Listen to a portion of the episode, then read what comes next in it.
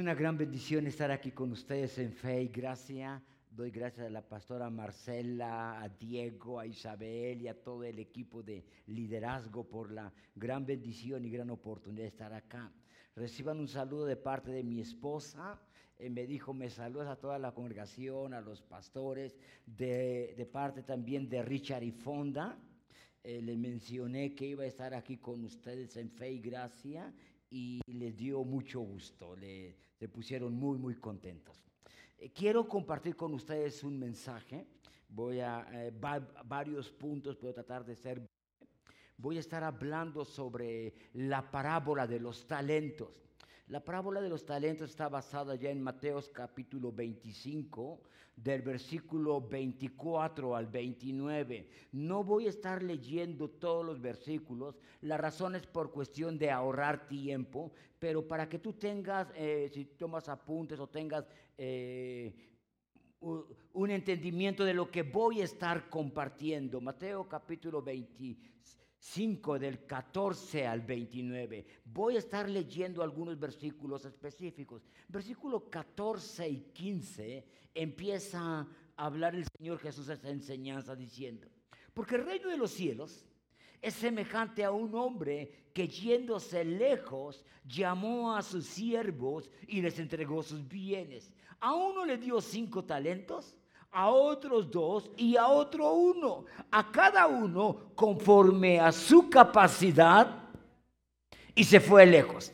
La parábola empieza diciendo que hay un Señor, representa a Dios, que yéndose a un gran viaje, dos, dos veces menciona que hace un gran viaje. Ahora, si tú vas a hacer un gran viaje o vas a hacer un viaje largo, implica no tan solo distancia, sino tiempo, di tiempo.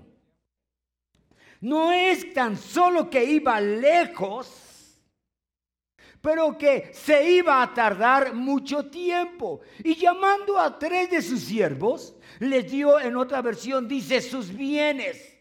En la nueva versión internacional le dice, acá a uno le dio cinco bolsas de dinero, a otro dos y a otro uno. Ahora, hay varias cuestiones que aquí que quiero interactuar con ustedes. Ahora, este padre de familia o este señor, ¿a cuál de los sus siervos amaba más? ¿A cuál crees que amaba más? ¿O cuál crees que tenía mayor estimación? ¿A cuál? ¿A todos?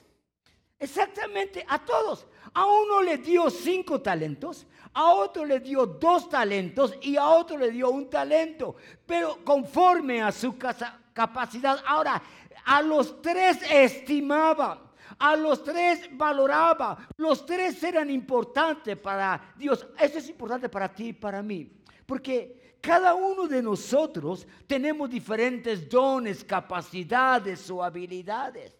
Pero tu aceptación, escucha este principio, tu aceptación no depende de los dones o capacidades que tienes.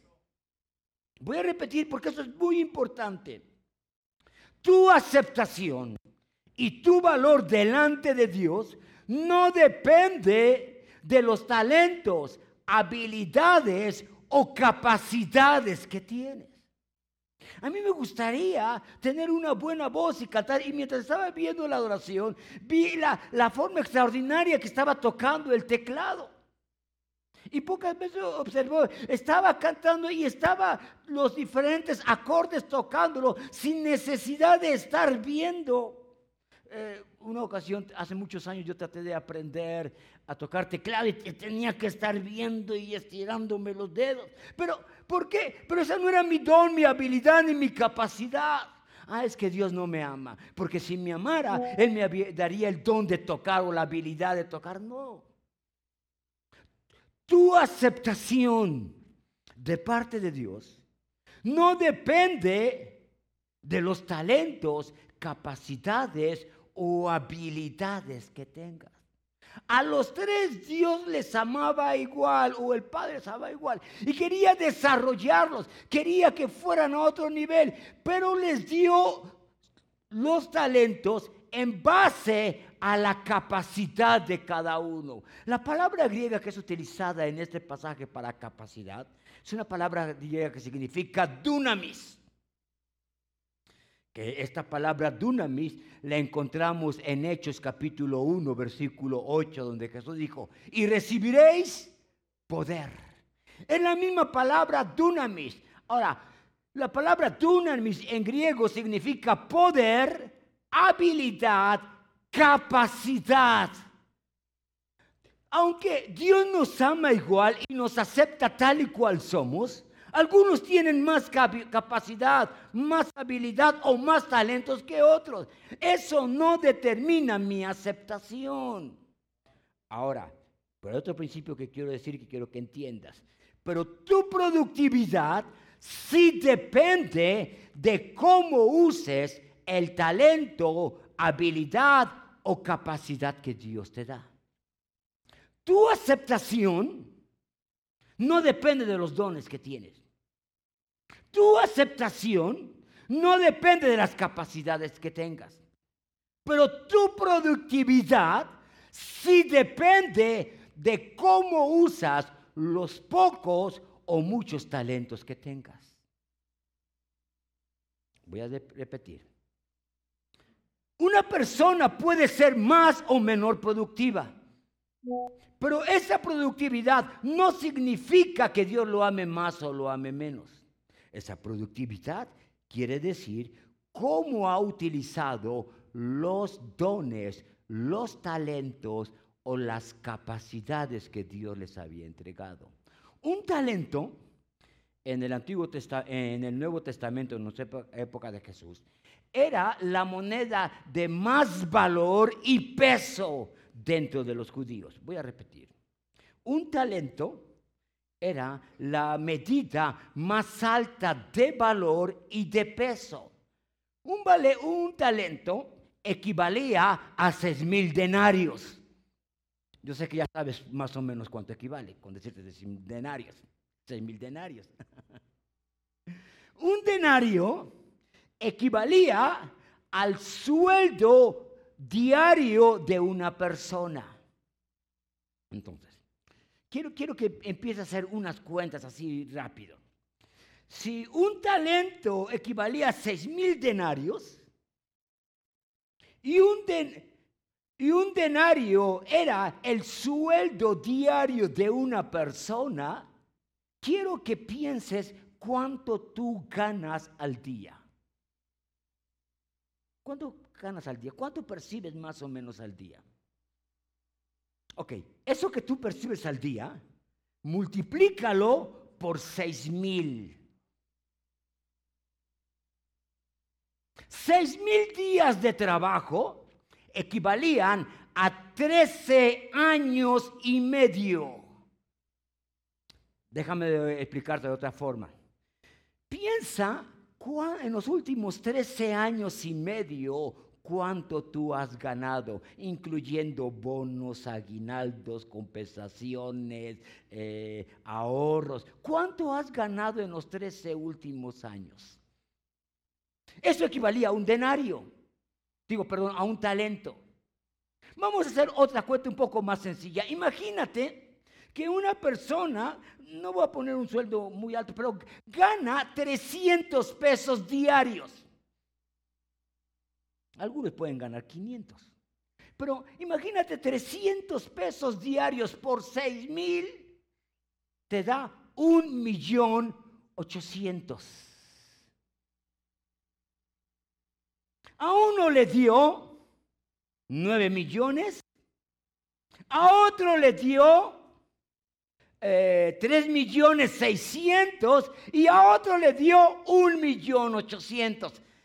¿Qué harías tú si en este momento yo te dijera, te voy a dar nueve millones de pesos? Diego, te voy a dar dos millones, tres millones seiscientos. Y a otro de ustedes le decía, bueno, te voy a dar un millón ochocientos. Me voy a ir un largo viaje por mucho tiempo. Repartió a cada uno. Yo sé que tienen capacidad, yo sé que tienen potencial, yo sé que tienen habilidad y quiero desarrollarlos y que, y que crezcan. Y mientras yo estoy fuera, ustedes desarrollen esos talentos, esas habilidades, esas capacidades. Dice eh, la nueva versión internacional que el primero invirtió.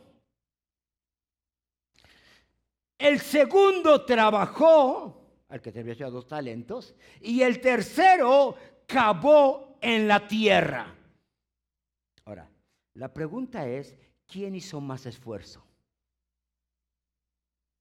El que cavó. El primero invirtió, el segundo trabajó y el tercero cavó en la tierra. Pero aunque hizo más esfuerzo el tercero, fue el que no produjo. Muchas veces pensamos que si tú quieres crecer y tú tienes, quieres prosperar, lo que necesitas es echarle muchas ganas y trabajar muy duro, porque si trabajas muy duro y le echas muchas ganas, tú vas a prosperar. Muchas veces nos ha enseñado eso.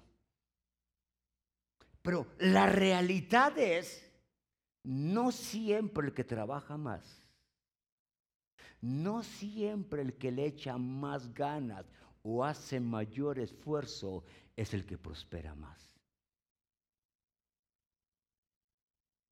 Pero a mí siempre me enseñaron que si yo quería prosperar tenía que trabajar duro. Y el tercero hizo un gran esfuerzo en cavar en la tierra para guardar su un millón ochocientos, porque no se le ocurría ninguna idea qué hacer. Piensa por un momento lo que te dije. ¿Qué harías? ¿Qué negocio invertirías? ¿O cómo utilizarías nueve, si hoy alguien te diera nueve millones de pesos? Que equivalía a cinco talentos. Ya sé que están teniendo varias ideas. Compraría una casa, invertiría en CETES, compraría oro, compraría criptomonedas, me metería a negocios. Está haciendo muchas ideas. Si te diera 3 millones 600, dos denarios. Ah, también haría otros negocios, compraría una casa, la rentaría, compraría unos taxis o unos Uber, lo pondría ahí. Pero si te diera un millón ochocientos, no, pues es tan poquito que no sé qué hacer con ellos.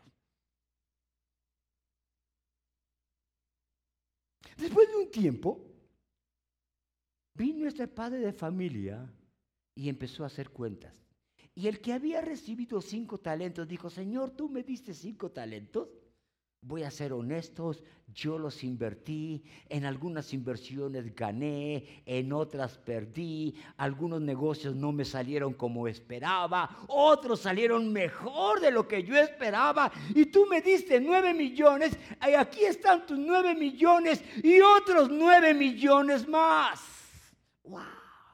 Una productividad al 100%. Bien buen siervo y fiel. En lo poco has sido fiel. Ven conmigo, vamos a celebrar, porque quiero darte mayor responsabilidad. Yo sabía que tú tenías la capacidad. Yo sabía que tú lo podías hacer. Quería que tú te descubrieras a ti mismo. El segundo vino y dijo, bueno Señor, mira, yo no fui tan habilidoso como mi compañero pero yo trabajé. Yo no invertí, yo trabajé. Y en el trabajo me esforcé, sudé, eh, me, levanté temprano, algunas veces me fui a acostar muy noche. Y cabo de un tiempo, los 3 millones 600 que me, me diste produjeron otros 3 millones 600 otros dos, otros dos talentos. Bien buen siervo fiel. Yo sabía que tú podías. Yo sabía que tú tenías habilidad. Y qué bueno que te descubriste a ti mismo. Ven, tú también celebra conmigo y te voy a dar una mayor responsabilidad. Porque solo había recibido un millón ochocientos. No sabía qué hacer con él y tuvo miedo. Y dice que acabó y dijo, Señor, la verdad es que yo tuve miedo. Y el miedo me paralizó. Así es que yo fui y guardé tu talento.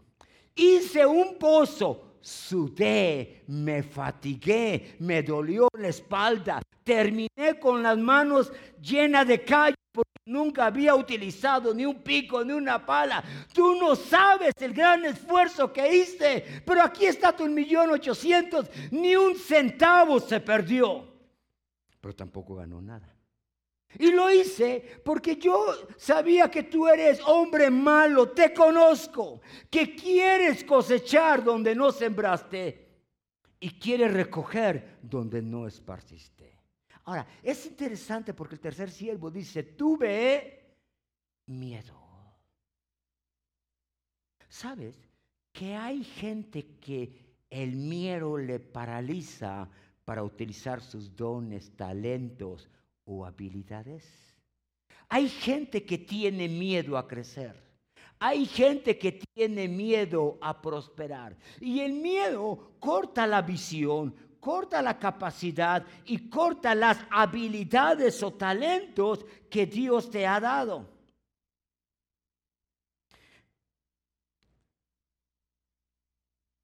El miedo puede ser una fobia. De hecho, hay una fobia eh, que es originada por el miedo y es la anticofobia. La anticofobia es el miedo a fracasar. Mucha gente tiene miedo a fracasar. Este tercer siervo dijo, dijo, yo tuve miedo de perder el talento que tú me diste. Tuve miedo de perder el un millón ochocientos que me confiaste. Y por eso fue que lo escondí. Hay quien tiene miedo a fracasar. Tiene miedo a hacer las cosas mal. Tiene miedo a perder lo que tiene, lo poco o mucho que tiene. Y por ese miedo se paraliza y pierde la visión de productividad. Yo te dije que tu aceptación no depende de los dones o habilidades que Dios te ha dado. Tu aceptación no depende. Pero tu productividad sí depende de ti. Tu productividad depende cómo estás utilizando cada don, cada talento, cada capacidad, sean pocas o muchas. Muchas, en el caso de este tercer siervo, dice que el miedo le paralizó. Es que tuve miedo de perder tu talento, tuve miedo de hacer un mal negocio, tuve miedo de que las cosas no me salieran y por eso, aunque tenía algunas ideas, nunca emprendí. ¿Cuántos de ustedes han tenido miedo de que las cosas no les salgan como ustedes quieren? Es que eh, tengo la idea de empezar un negocio y poner un restaurante o poner una tienda, pero ¿qué tal si no vendo lo suficiente y ni siquiera saco para pagar la renta? ¿Y sabes lo que hacen? El miedo te paraliza. El miedo te detiene. El miedo no hace que no empieces un emprendimiento. Otros son tan perfeccionistas que quieren que las cosas salgan bien, que ese perfeccionismo los paraliza y dice, mira, si voy a hacer las cosas, si voy a hacer algo, voy a hacer bien. Y si no salen bien, mejor no hago nada. Son tan exigentes consigo mismo que quieren que todas las cosas salgan perfectas. Y si algo no sale perfecto, se condenan a sí mismos y por no sentirse esa autocondenación, deciden no empezar un emprendimiento, no empezar un proyecto o no hacer algo porque es que no me va a salir perfecto y yo quiero que salga perfecto porque a mí me gustan las cosas bien hechas o voy a hacer algo bien hecho o no hago nada. Y el 99% de las personas perfeccionistas no hacen nada.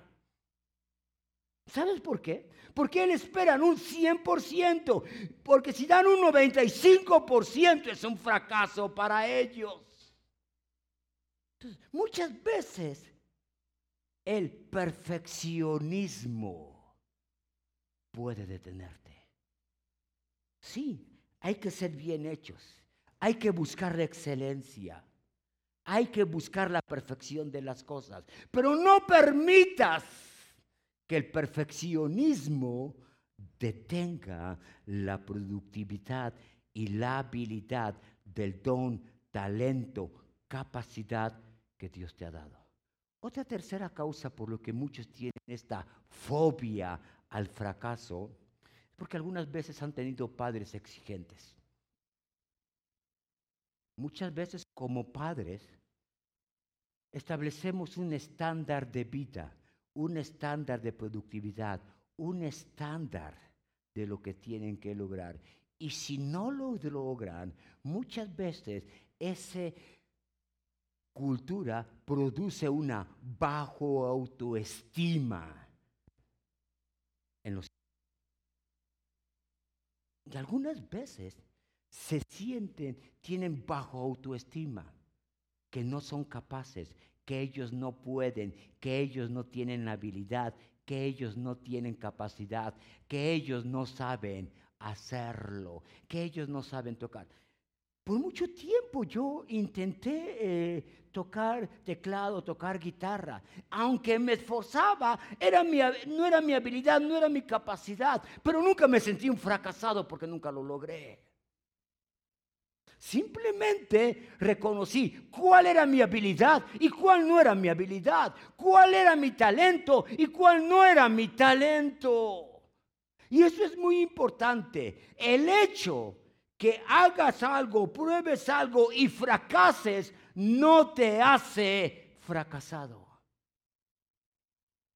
Voy a repetir este concepto. El hecho que intentes hacer algo y no te salga, y fracases, no te hace un fracasado. Muchas veces dice, es que yo no quiero ser un fracasado. Y si intento y no me sale, voy a ser un fracasado. No es cierto. ¿Alguna vez alguien se ha caído o, tropezado alguna vez en la vida? Todos. Hace dos o tres meses yo estaba en el centro de la ciudad, había una reunión de mujeres en la congregación, dejé a mi esposa, a mi hija, y le dije, voy al centro a comprar unas cosas. Eh, en lo que ustedes están en el convivio de mujeres en la congre, eh, voy, estoy un rato y regreso. Y andaba en el centro, había medio llovido, y literal, tú eso lo que me pasó en, una calle en el mero centro, venía una persona, me, me hizo un lado, pisé y literalmente me caí en un charco de agua sucia. Literal. Varia gente vino, me levantó y está bien, Señor. Sí, ahora, no me quedé en el piso. Me mojé, Tuve que ir a una tienda, compré alguna ropa, fui a un lugar y me cambié, porque literalmente me mojé. Caí al piso, pero ¿sabes qué? Eso no me hace un fracasado. Eso no me hizo un perdedor. No me dio pena. Y no le dio vergüenza. Solo me dolió un poco la mano y el pie. Me sobé compré ropa, me cambié. ¿Por qué vienes con esa ropa? Digo, a rato te cuento. Me caí, ¿cómo que te caíste? Sí, en un charco de agua sucia. y literal, entré a un baño de esos públicos y ahí tuve que medio lavarme, medio... Pero, ¿pero qué? Eso no me hizo un fracasado. Oiga, pastor, ¿y no le dio vergüenza? Honestamente, no. ¿Por qué me voy a dar vergüenza si fue un accidente? Piensa un momento. ¿Por qué me debería de dar vergüenza si fue algo inesperado? Lo que sí aprendí es tener mayor precaución y ya sé dónde no debo pisar. Fue una experiencia no muy grata que me trajo un aprendizaje. Voy a repetir esto. Fue una experiencia no muy grata que produjo un aprendizaje. Ese es un fracaso. Experiencia no grata que produjo un aprendizaje. Unas semanas después fui con mi esposa y mi hijo al centro y le dije, mira, ves en ese lugar, ahí fue donde me caí. Así es que no pases por ahí. ¿Por qué? Porque lo aprendí. Y mi experiencia le, di, le dije a mi hija y a mi esposa, no pases por ahí, porque mi experiencia trajo una enseñanza que ahora puedo compartirte. Hay quien tiene miedo al fracaso. Todos algunas veces nos hemos tropezado. Todos algunas veces nos hemos caído. Ya sea de niño, de jóvenes o de adulto. Pero no permanecí, ay, pobre de mí, me caí, tú no me amas, porque si me hubieses amado yo no me hubiera caído. Y mira esta agua sucia, y eso que soy tu siervo.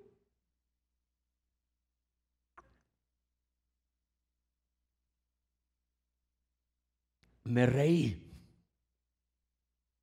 Y ahora es una anécdota que te estoy contando.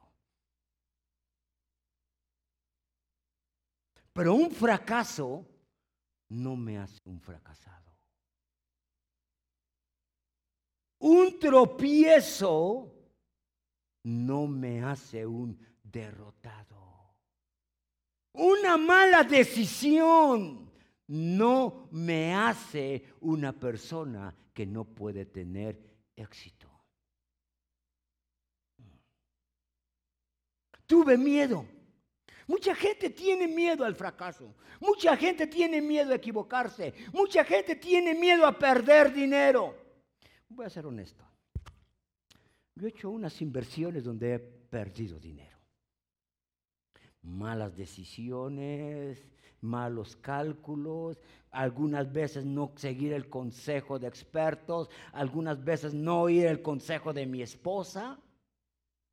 O algunas veces, no, hombre, yo sé cómo hacerle, no, no, no, no hay problema. Y algunas veces mi esposa me dice, no quiere decir que te lo dije, pero te lo dije. Pero he emprendido, pero en otras he tenido éxito. Le di, la respuesta del Señor es siervo malo y negligente. Si sabías que yo trato de recoger donde no esparcí y quiero levantar cosecha donde no levanté, donde no sembré, ¿por qué no fuiste con los banqueros? ¿Por qué no diste mi dinero en inversión? ¿Por qué no preguntaste a alguien quien sí sabía? ¿Por qué no viste, por qué no viniste con tu compañero que le había dado cinco talentos y decirle, oye, no sé qué hacer, aconsejame qué estás haciendo tú? Oye, puedo darte de ese talento para invertir contigo y que crezca. Y si no, si no le tengo, le entrego otro talento, por lo menos un 5 o 10% más. El Señor le dijo, ¿por qué no fuiste con el banco? y lo metiste a un plazo de 12 meses que te hubieran dado un 8% anual.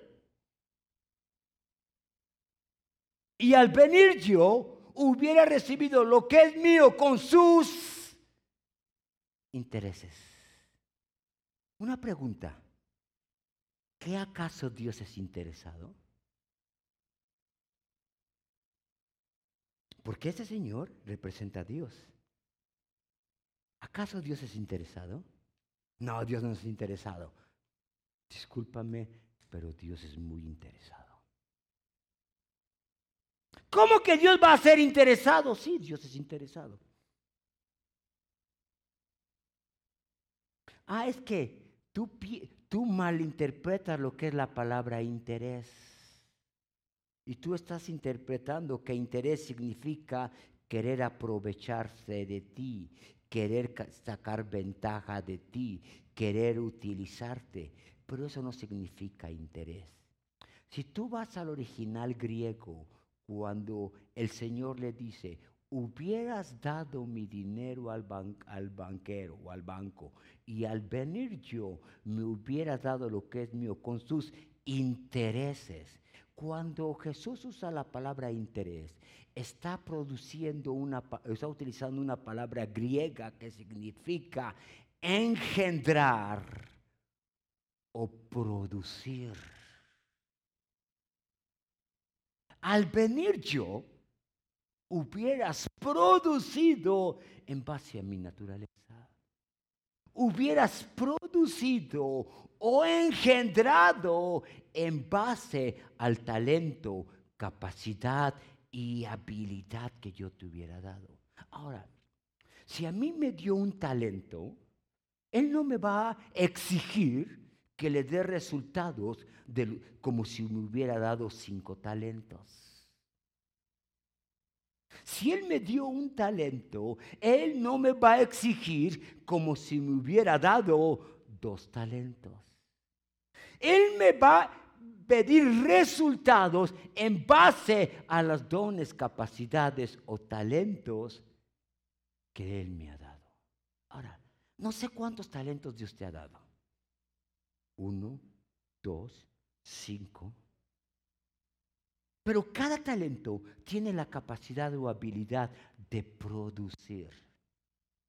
Dos, un concepto más que quiero mencionar, otro pasaje. Eclesiastés 10:10 dice, te lo voy a leer en tres versiones. La nueva traducción viviente dice, si se, una, si se, una, se una hacha sin filo, hay que hacer doble esfuerzo. Por lo tanto, afila la hoja. Ahí está el valor de la sabiduría y ayuda a tener éxito. La traducción lenguaje actual dice, el hacha sin filo no corta. Si no se saca filo, hay que golpear con más fuerza. Si quieres prosperar, tienes que saber hacerlo y hacer las cosas y hacerlo bien. Ahora, el hacha puede ser tu talento, tu capacidad o tu habilidad. ¿Cómo estás utilizando tu talento? ¿Cómo estás utilizando tu capacidad? ¿Cómo estás utilizando tu habilidad? Aquí dice, si el hacha no tiene filo, no va a cortar. La pregunta es, ¿cuándo una habilidad, cuándo una capacidad o cuándo un talento pierde su eficacia? Tú puedes decir, yo le estoy echando ganas, estoy cavando mucho, pero las cosas no salen. Es que por tal vez tú estás utilizando de forma incorrecta tu hacha. Tu hacha es el talento, es la habilidad, es la capacidad. Ahora, ¿cuándo una hacha pierde su filo? Una hacha pierde su filo cuando no se utiliza correctamente. O cuando se golpea en un lugar inadecuado. Si tú tienes un hacha para cortar un leño o para cortar un árbol, y en lugar de darle al árbol o a la madera, golpeas la, eh, la, piedra, empieza a perder su filo, empieza a perder su capacidad, empieza a perder su habilidad. Algunas veces utilizas mal tu hacha, por eso pierdes su filo. Y llega el momento en que puedes golpear, golpear y no avanzas, porque no estás utilizando correctamente tu habilidad. Ahora, cuando alguien no utiliza correctamente su hacha o su capacidad, puede lastimarse a sí mismo y herirse. Empecé a investigar cómo utilizar un hacha correctamente. Y una de las cosas que menciona es que si tienes un hacha y quieres un madero y tú quieres utilizar correctamente, tú tienes que abrir un poco tus piernas y flexionarlas. Tomar el hacha y utilizar todo tu cuerpo, no tan solo tus brazos para golpearlo. Y tú tienes que hacer este movimiento. Cuando tú haces ese movimiento con tu hacha, no tan solo utilizas la fuerza de tus brazos, pero utilizas todo tu cuerpo. Ahora, ¿por qué tienes que abrir las piernas? Porque si en determinado momento tú no das un golpe exacto y eh, la hacha se te va, puedes lastimarte y herirte. Y hay gente que por no utilizar su don, su talento, su capacidad correctamente, se ha lastimado a sí mismo. Tercera característica para utilizar una hacha correctamente es fijarte bien, no perder la vista el lugar donde tienes que golpear. Algunas veces te lastimas o tu tono no está siendo eficaz porque te has distraído o no has tomado la visión correcta donde te debe de fijar y por eso te vuelves improductivo es que le estoy haciendo, le echo muchas ganas y, trabajo y me esfuerzo y las cosas no me salen. Antes vendía bien, antes me capacitaba. Bueno, tal vez la razón es que tu hacha ha perdido su filo. Cuentan una historia, una anécdota, que en una ocasión en el bosque iba a haber una competencia entre unos leñadores a ver quién derribaba más rápido cierto árboles, cierto número de árboles. Y había dos competidores principalmente, un joven fuerte, fornido, eh, muy joven, lleno de vitalidad, y un anciano. Cuando el joven vio al anciano, dijo, ¿qué me va a durar este anciano? Rápido le voy a ganar en lo que... Eh, en, lo que él derriba un árbol, yo ya derribé diez. Así es que el joven empezó a golpear, a golpear, a golpear uno, dos, tres árboles, cuatro árboles. El anciano, en lugar de golpear, se sentó. Tomó una lima y empezó a limar su árbol, su hacha. Una, dijo, hombre, ¿qué me va a durar? Voy a hacer 20. Mira, en lugar de derribar árboles, está sentado. Y el joven seguía, uno, dos, tres. El anciano se levantó, derribó un árbol, se volvió a sentar, sacó a su fila. Otro se sentó y otro dijo, no hombre, cada rato se está sentando, ¿qué me va a durar? Al cabo del tiempo hicieron cuentas. ¿Cuántos árboles había derribado uno? Y cuántos árboles había derribado otro. Y quien más derribó fue el anciano. ¿Cómo que él derribó más árboles? Sí. Pero la mayor parte pasó su tiempo sentado. Ah, es que lo que tú no te diste cuenta es que tal vez el primero, el segundo o el tercero lo derribaste muy rápido. Pero después tu hacha perdió el filo. Y lo que él se detuvo a sacarle filo, lo hizo más productivo. Y al final el anciano derribó más porque siempre tuvo su hacha afilada. La pregunta aquí es, ¿cómo sacar filo a mi hacha? ¿Cómo sacar filo a tu don? ¿Cómo sacar filo a tu capacidad? Solo te voy a mencionar algunas características de cómo sacar filo a tu hacha. Capacitándote o actualizándote. Si tú estás en venta, si estás en mercadotecnia, si estás en diferente, capacítate. Capacítate continuamente. Actualízate, actualiza tu don, actualiza tu habilidad, actualiza tu talento. Eres músico, sé tocar. Sigue preparándote, sigue capacitando, sigue entrenando, sigue eh, aprendiendo de los demás, perfeccionando tu don, tu talento, tu habilidad. Es que soy un experto, sí, yo sé que eres un experto, pero puede ser que por el uso de tu hacha pierda su filo. Y al principio cortaste muchos árboles, pero después cada vez te volviste más lento. Entonces tienes que capacitarte. Debes estar estudiando o aprendiendo nuevos programas. Infórmate, prepárate, sé diligente y disciplinado.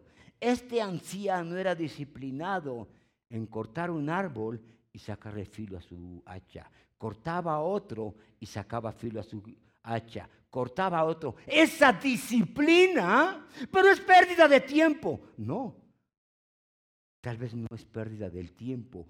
Esa disciplina al día le dio mayor constancia y mayor eficacia. Pide consejo de personas expertas en el uso de tu hacha. Eres vendedor, pide consejo a otros vendedores. Eres administrador, pide consejo a otros administradores. Eres un líder, pide consejo a otros líderes que están teniendo éxito.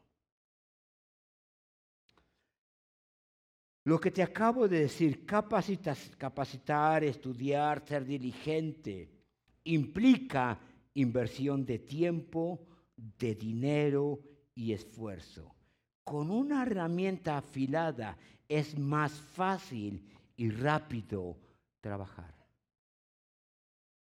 Y Eclesiastés 10:10 dice, y ahí está el éxito. ¿Cuál es tu don?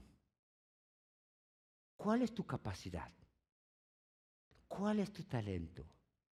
Y un último principio que te quiero mencionar, no lo voy a explicar, pero tus decisiones económicas actuales afectarán tu futuro.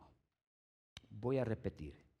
Tus decisiones económicas actuales afectarán tu futuro. Tu aceptación no depende de los dones, habilidades o talentos que Dios te ha dado. Pero tu productividad sí depende de cómo utilizas los dones, talentos o habilidades que Dios te ha dado. ¿Qué estás haciendo con tu hacha? Y las buenas o malas decisiones que tú tomes hoy afectarán el futuro. ¿Qué hubiera pasado si este padre de familia al primero, en lugar de darle cinco talentos, le hubiera dado uno? Al segundo, le hubiera dado dos. Y al tercer siervo, en lugar de haberle dado uno, le hubiera dado cinco talentos. ¿Sabe lo que hubiera pasado? Al final, en lugar de haber obtenido 15 talentos, solo hubiera obtenido 11. ¿Por qué? Porque el primero hubiera producido otro. El segundo hubiera producido otros dos. Pero el tercero que le dio cinco talentos, los cinco talentos los había escondido y no habían producido nada. Y al final, en lugar de tener once talentos, perdón, en lugar de tener quince talentos, solo hubiera tenido once. Las decisiones financieras, las buenas o malas decisiones financieras que hoy tomes, afectarán tu futuro económico en mediano y largo plazo. Tal vez tú digas, el afilar mi hacha, el capacitarme, el entrenarme es un gasto, no es un gasto, es una inversión. Quiero que se pongan de pie.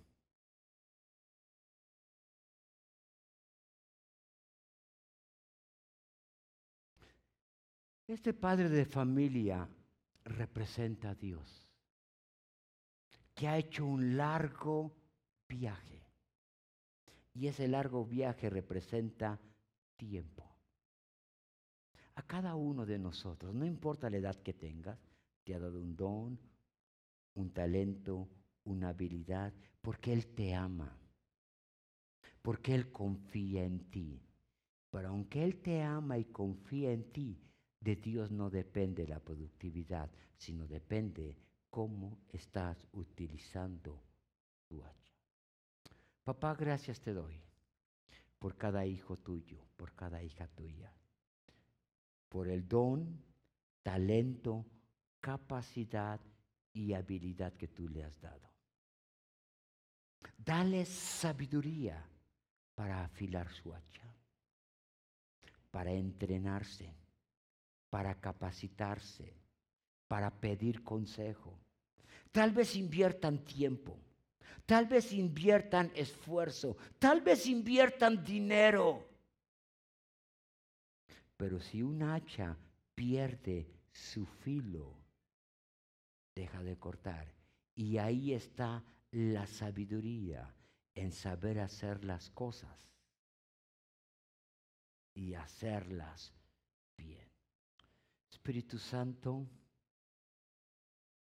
yo sé que quieres prosperar a tus hijos y suelto gracia, favor en sus vidas. En el nombre de Jesús. Amén. Da un aplauso al Señor.